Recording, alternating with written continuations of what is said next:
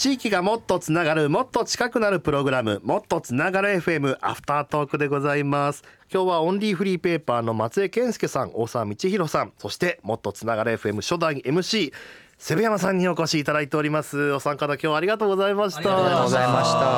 やー久しぶりにセブ山さん節が聞けてすごいテンション上がりました。楽しいですねやっぱおしゃべりはいね。ややっぱ衰えてないですねセブいや山さん。いやいやいやいやいや全然久しぶりに人としゃべりました本当に。もうありがとうございます。いやいやいやもう、はい。セブ山さんになんかエネルギーもらって僕の痛かった歯もね治りました。いやいやぬ それ塗ったセかセブ山さんガシガシ塗ってたセブ山さんパワー薬とミキサーの佐野さんにもらった根治水で僕のハイトは完治しました。いやよかったよかった。よかったよかった。ありがとうございます。はい。まあねいろいろあの生放送でもねたくさんお話伺いましたけども。そうだあの最初ね伺おうと思ってたまあセブ山さんこうまあ、えーはい。10月にこうパーソナリティ交交代になってからまあ3ヶ月ぶりの登場ということで、はい。まあ準備もされていたということなんですが、まあうんそれも含めてこの3ヶ月間、はい。一体セブ山さんがこう何をしてたのかっていうか気になっていてですね、はい。どんな風にこうセブ山さんはこの3ヶ月過ごされてたんですそうですねあのーまあさっきもこう言ったみたいにこういろいろ物を捨てないといけないんですよね。あのーなんて言うんでしょうこう本当にまあこれいつか使うかもみたいな置いてたものがあのぐっともう海外に持っていけないとかもうもう今後使うことないってなると家の中にあるものってもうゴミだらけなんですよもうほんまに。うん。もうみんなそうやと思うんですけどなんとなく記念にとか置いてるってでるけどでもまあでももうあの人に合わんしないやちょっとこれいあれかもしれないですけどこれあの人にもらったな思い出のものやから取っとこうと思うけどでももうもうあの人にも多分会うこともないし、はいはい。でこれも持っていけやんしってなると申し訳ないけどまあゴミになったりもするわけじゃないですか、うん。だからなんかああこんなに俺はゴミにまみれてす生きてたんだって思うとなんかすっごいね。なんかすげえ損した気分になるんですよねなんか。もっと広い広かったのに部屋とかなったりとか。でさらにそういう思い一応でも思い入れのあるものも捨てないといけないとかなるといやそれも心に来たりとか。もちろんも大きいものを捨てたりもするので体力的にもしんどいんですけどやっぱり精神的にこのこれはいらないものっていう風に判断を下すっていうのが結構やっぱね塵も積もれば大変でした。あー。そっかもう囚われていたものの多さに気づくというか。本当にね。で、それがなくても別にいいんですよね。これ絶対置いときたいって思ってたものとかもありますけどでもそれがなくてもでももう何年もこれ触ってもすらおらんかったなとかもなってきたりとか。僕も確かに先月引っ越ししたんですけどやっぱりかなり捨てましたね。これ全部持ってったらなんかもう変わんないなと思って。そうなんですよ、うん。ね、だからテレビもういらないなって思うけどテレビす捨てるのにもお金かかるんですよ。これおかしくないですか？なんで捨てるのに俺はマイナスになるはずやのになんでマイナスなのにまだ俺金払わあかんねんっていうような。そうですね粗大ごみね。そうなんです。まあもちろんねそういう処分するのにお金かかるから仕方ないんですけれどもなんか腑に落ちないみたいな。だから結構お金もかかるし。まあそうか数が多いとねはい。ありますもんね。でまああのちょっとその日本からでいうと飛行機でまあ18時間最短でもかかるような国なのでまあ気軽に行き来はできないじゃないですか。まあもちろんあの航空券もかかってくるし。確かに。あガス栓閉めたかなって言って戻ってこれる距離じゃそうなんないでもんね。ですす。全然無理なので。だからあのまあそれなりにお世話になった人とか、まあ、この人に会っておきたい人っていうのをねお時間いただいて、まあ、3ヶ月の間にちょっと会いに行ったりとか話をしたりもするんですけどまああのねなんかそういうふうにいろんなものをこう処分してたりとか、えーこういうお世話になった方に一応ご挨拶したりってしてるとだんだんあれこれ生前葬やなっていうのに気づき出すんですよ。俺今生前葬してるっていう気持ちになってくるんですよだからなんかあの本当にそういう気持ちになってきてなんか人に優しくなれるんですよね。だってもうもうわ私はこの世からいなくなると思うとすごいそういう形でこういろんな本当にす素直になんか照れくさかったその感謝の気持ちとかも伝えれたりとか。でちょっとやっぱりあんま仲良かったよくなかった人になんかちょっと嫌なことを言われたりもするんですけど、でもなんかね許せるというか、ええ。なんかもっとお前にも優しくしてやればよかったなみたいな気持ちになったりとかすごっ。これが生前葬なんやっていうのをちょっとゆっくりゆっくりはい3ヶ月ぐらいそういうのをかけてやらせていただいてたという時期でしたね。まあ引っ越すっていうのはきっかけになったとはいえ、うん思わぬ形でちょっとセブ山さんもこう人生をちょっと振り返ることに。いやそうですね。本当にだからなんか実家に帰ったりも年末年始してたんですけども、うんはい。本当に実家に帰年末年始に実家に帰るっていうのはもう15年ぶりぐらいででなんかちょっともう疎遠になってた同級生とかにもちょっとなんか連絡したりして。えなんか別にその友達に別にもう長年会ってなかったからその別に僕がジョージアに行ってみたいな話もしないんですけどもなんかちょっと会っときたいみたいな、うん本当にで生前葬ですよね。ーなるほどでもそれきっかけで本当普段しないようなことをこうやるきっかけにもなったってことですねうんま。したね。はい。だからそういう意味でもちょっとおすすめかもしれないです。そういうちょっと海外行くっていう選択肢は。なんか本当に別に海外に行くのに意味があるんじゃなくて行くって決めることによってそういう日本での自分の考え方人とのつながりっていうのもちょっとね変化やっぱりあったのでね。だからもうちょっと気持ちとしてはねもう満足してるんですよ。もう行かんでもいいかなやっぱりっていう気持ちにもなってきてたりして。だから怖いんです。早く行かないと。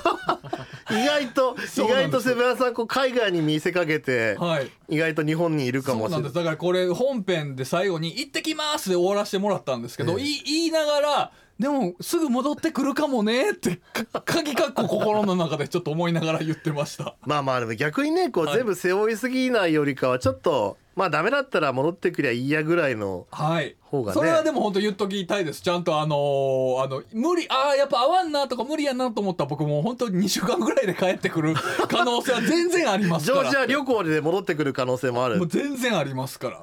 でもあのしばらくは言ってる風な投稿はすると思うんですよ。ちょっと後ろめたい気持ちもあるからちょっとなんかあの自由が丘の方にあるちょっとヨヨーロッパチックな建物のなんかところに行ってなんか写真撮って「えまだいますよ」みたいな感じは出すかもしれない。でもそれは許してほしいみんな。受け入れてほしい。あれゴンチャってジョージアにあったっけ？みたいなそういう。バレないようにね。しないとなと思ってるんですなけどるほど。もいやいやでもそれくらい気楽な方がいいですよね、まあはい、ちょっとそういうフラットな気持ちで行ってこようかなとは思ってるんで温かく見守っていただければと思ってます。まあ、松江さんもさっきねお話伺ってたら松江さんもこう海外にもしかしたら行くかもみたいなね、そうですね。まあ僕の場合はもうなんか完全に日本行きづらいなっていう。あのうんあのセブ山さんはねまあ割とこうポジティブなはい、理由で言ってましたけど僕も俺もネガティブもうなんかもうなんとなくここじゃないなって感じてるっていうだけなんですけど。いや全然それでいいと思いますしぼ僕もねちょっとやっぱもう息苦しいなっていうのがありますし で僕それでもそう言ってる人って絶対何年か後行くと思うんですよ。僕もあのそのさっきのね生前葬のそういう話じゃないですけど3ヶ月でいろいろ人に話しに行ってるとなんか何人かにあんまり驚かれなかったんですよ。結構あのみんな「え？みたいな言ってくれるんですけど何人かは「ふーん」みたいな感じやってあれ？俺？もう言ってたかなと思ってなんか「あれ？言ってましたっけ?」って聞いたら「いやなもう前から言ってましたよね」ってあのそれが前からっていうのがもう2年も3年も前の話なんですけども、まあ、あの海外行くっていう話じゃないけどいつか行きたいんだみたいな話はずっとしてたから別にそんな驚きじゃなかったですって言われたので、えあ自分の中でなんとなくちょっとその辺忘れがちやったけど確かになんか考えてたんやなずっとうっすらっていうのにも気づけたのでだから今ね行こうっていう発言が出てるのは何年か後絶対行ってると思いますよ。そうですね。もう来年には行きたいですけどね。おなんか行き先とかってもうなんか候補あるんですか？英語圏がいいなと思ってて、あなんか死ぬ時に英語喋れなかったなって死にたくないんで。あなんか別にね多分これから翻訳ソフトとかいっぱい出てきて単純なコミュニケーションっていう意味では多分不自由しなくなると思うんですけどいやなんかそういうことじゃないなっていう感じはしててでもなんか第三言語とかよりままずは英語だろうみたいなこうあってまあ多少喋れるんですけどちょっとなんとかしたいなっていうのがあるんで英語圏。でまあカナダとかあとアイスランドとか探ってるんですけど。アイスランドいいですねアイスランドもあの何でしたっけあのペンギンとかが見れるって。ペンギン。あれは違うグリーンランドか。グリーンランド。だから隣同士ですもんね。でもいいのだでもああいうこう北欧とかああいうのすごく僕も憧れますなんか。フィンランドとかね。今そうそうでもペンギンが見れるしか出てこなかったいいところが もっと出てくるのかなと思った。僕も僕も確かにこうペンギン見に行こうとしたらいなかったみたいなノリになりそう。まあすめちゃくちゃ寒いですけどあの温泉好きなんで温泉がすごいね。いいですね意外と世界中結構で湧いてるんですよね。湧いてるんですけど。うん。じゃあ温温泉入りにアイスランドも。まあそれでもいいかなと思って。まあでもカナダもいいですね。海外の温泉って面白そうだな。うん。なんかねサウナが発達してたりしますしね。うん。そうですね北欧とかはね。うん大沢さんはなんかどっか行きたい国とかってうーんと音楽であの韓国とか台湾のあのうん。インディ音楽すごい好きなんで現地まで行ってイベントをちょっと見てみたいなってのはちょっとあったりしますああいいね。ですね、うん。実際にね中でこうそこに拠点を置いてみるっていうのはまた違いそうですね。日本だとなんか青山の月見る君を持ってとかあの架け橋になっていろんなイベントしてくれるんで、日本でも見れるっちゃ見れるんですけど、うん。やっぱ向こうで体験とか見てみたいなってのはすごいあります。今や韓国が結構ねこうカルチャーの発信地になってた。りとか、うん。で台湾って僕その調べてて知ったんですけど、あのそういう、えーカルチャー、まあ、文化的な活動をしてる人に、なんかそのクリエイタービザみたいなのがあって、へー。結構台湾そういうのね受け入れてるのになんかなので結構そういうアートとかクリエイター美術的なものっていうのをどんどんどんどんこうね誘致してるみたいなのでだからあの、うん。結構カルチャーも面白くなってくるそうですよね。向みたいですこう行ったらいろんなものね。触れられるかなと思うんで、そこはちょっと行ってみたいですよね。はい。いいな食べ物が美味しいですからね甘屋さん台湾あしかもね LCC とかで結構気軽に行けますもんね、ね台湾は。そうかいいな台湾行ってみようかな。ね。ねいやいいなでもそうか。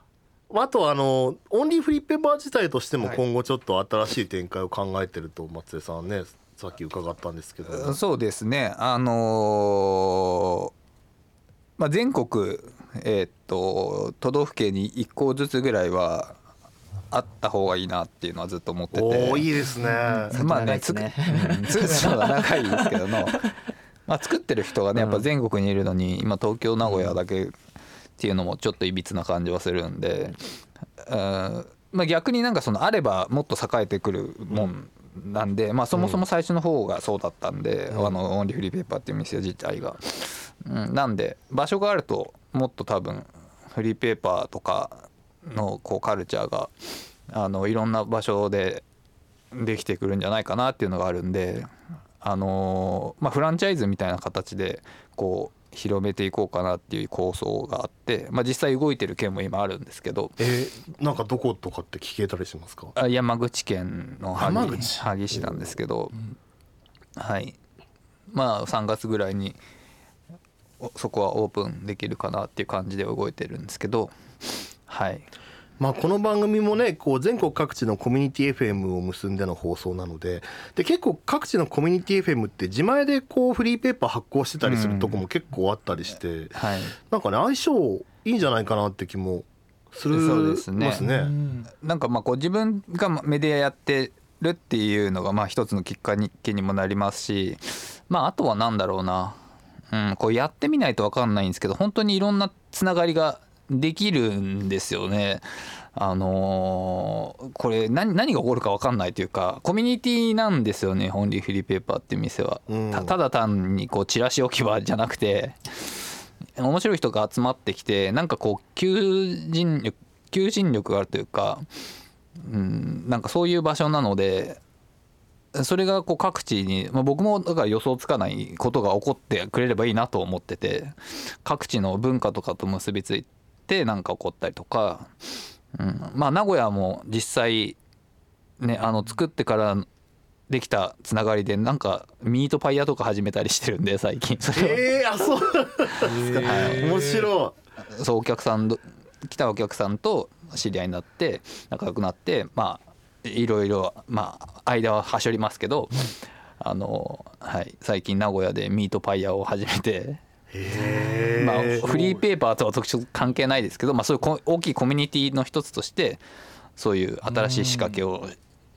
してるとか。だからなんかフリーペーパーオンリーフリーペーパーが大きくなるとかじゃなくても全然よくてそれきっかけに新しい面白いことが生まれたりとか地域の活性になったりっていうことが起こってくれるといいなって思ってるんですよね。いですねいいっすね。いろいろ全国にこう種をまいてる感じですよね。ね一つのきっかけというかフックとして使ってくださいみたいな感じですね。うん。なんか旅行った先でねその地元の本リーフリーペーパーに行ってまずは情報を集めてみたいなこともできそうですもんね。ん。そうですね。確かにね。ねえそしたらもうどんで観光ガイドよりももっと詳しいそうですね。なんか情報が入りそう道の駅とかじゃなくて、うん。もうオンリーフリーペーパー道の駅的なものに,、になればね面白いなと思いますね。そうですね。この現地の人が作ってるフリーペーパーってなったらまたね。情報量もね変わってきますもんね。わあいいな。面白そう。実現してほしいな。いやーなんかでもこれは本当になんかできできる気がします。なんか気がついたらもう全国に拠点がありそまあだからねやりたい興味ある人を手挙げてくださいっていう感じですう、ね。そうですよね、うん。そうなんか番組やってにもメッセージくれたらもうぜひ松江さんにお送りして。いそうですね。ねえ。やっていただきたいですね。やー本当にやってほしいなこれは。あそうですね。あと実際、うんとまあ、これは店の話じゃなくてちょっと宣伝にもなっちゃうんですけど、はい。あの1月後半から2ヶ月間名古屋で、えーっとフリーペーパーの展示があってあと毎年神戸で3月に、えーフリーペーパーのイベントやらせてもらってるんですけど、まあ、それも今年やるんですけどまだ1月と3月にあのイベントがあるんですけど、うん、まあ要は、まあ、神戸とかでもレギュラーでずっとやってるしなんか別に東京だから成立するんだとかじゃないんですよね。多分結構そう思ってる人人がいっぱいいるから成立するって思ってる方もいらっしゃると思うんですけどいやそんなことなくて人が住んでれば別にカルチャーとかははなんかこう尖ってなくてもよくて地域にはカルチャーは絶対あるんでうんなんかそその辺のなんか全然敷居は高くないっていうのだけはちょっとお伝えしておきたいですよね。なるほど。いいな。本当なんかちょっとフラッと寄ってねそこからこう本当に扉になっていくといいですねえーそうなんですよね。あのいろんな人が集まる場所にななるはずなんですよね絶対。に、うん、ただえ多分やっぱやる人が重要なんでその名古屋も、まあ、堀江さんっていう方が今やってくれてるんですけど、まあ、堀江さんの,、まあ、その人ありきでつながってることなんでミートパイとかも。あのそのややる人がまあ重要かなとは思いますけど。でやっぱやっていったり続けていくのって大変ではないんですか？大丈夫なんですか？あーまあ大変っていうと 誰も手挙げたくなるかもしれないですけど。だってねあのもう日本嫌になったっていう話が本当にあったんで 大変なんじゃないのってまあまあ大変なことはねもちろんいっぱいあるんですけど、はいうん。まあその嫌になったのはまあ僕僕の個人的なあれなんで、はい。まあ、ただオンリーフリーペーパーとしてなんかこう、うん。僕がずっとやってるっていうもうタームではないかなというか次次のなんか別に誰か特定の誰かがずっとやってるんじゃなくて、うん。いろんな人がやっていろんなうんそこのカルチャーを耕していくっていうなんかポテンシャルの方がいいなと思ってて。うん。まあはい、いろいろやることはあるけどでもまあそれ以上に楽しいよっていうのはあるってことですね。あもちろんありますね。はい。うん。うん、多分本当になんか予想外のことが結構降ってくるんで周りに。おーいいですね。はいまあただその自分がこう前向きにやってればの話ですけど、うん。はい、ほど。セブ山さんはあれ、ジョージアでフリーペーパーとか発いや今行したりして聞いててジョージア支店ねやらせてもらえ。たそうですよだってセブ山さんドックスもねそうですよやられたぐらいだから。ただまあ文字がねあのグルジア語というあの世界に13個しかないその独自のアルファベットを使ってる言語なのへでーまず覚えるまでがちょっとねフリーペーパーで作るにしても。ね、で日本語しかできないから日本人に向けてって作ったとしてもあの2018年のなんかその大使館のね向こうのジョージアの日本大使館の発表でなんか10 17人ぐらいしか日本人が住んでないらしいので、まあ2年経ってるんで今は増えてるみたいなんですけど、だからねね、そんな17人に向けて作っても まあちょっとねね。狭いコミュニティになってしまうんでというのでまあね、えージョージアっていう国いいじゃんって思って、まあ、日本人が増えてきたらまあぜひちょっとねフリーペーパーやらせてもらいたいですねそれも。うん。ね17人だったらなんかすぐ会えそうですもんね。そうですよね。本当そうですよね。ねいやー楽しみなお話たくさんでした。いやなんかなんか年始にふさわしい感じになりましたね。でも本当に2020年こう、皆さんねすごい多分今年の年末にはまたいやーあんなこと言ってたけどやっぱりすごいいろいろやったねっていう年になりそうな。なってればいいですね。俺もうすぐ帰ってきてたら本当どうしようかなほんまに。最後にねじ込もうとしたんですよ。あでもすぐ帰ってくるかもしれませんって本編で言おうかもした。んですけど結構時間なくて終わっちゃっすいません。生放送だったんで。そうかでもね。今年の年末どこでお会いするかですね。そうですね。ええ。うん。いやいやちょっと楽しみにしておきましょうこれは。はいというわけでもっとつながる FM 今週はオンリーフリーペーパーの松江健介さん大沢道弘さんそして番組初代 MC のセブ山さんをお迎えしてお送りしました。お三方どうもありがとうございました。ありがとうございました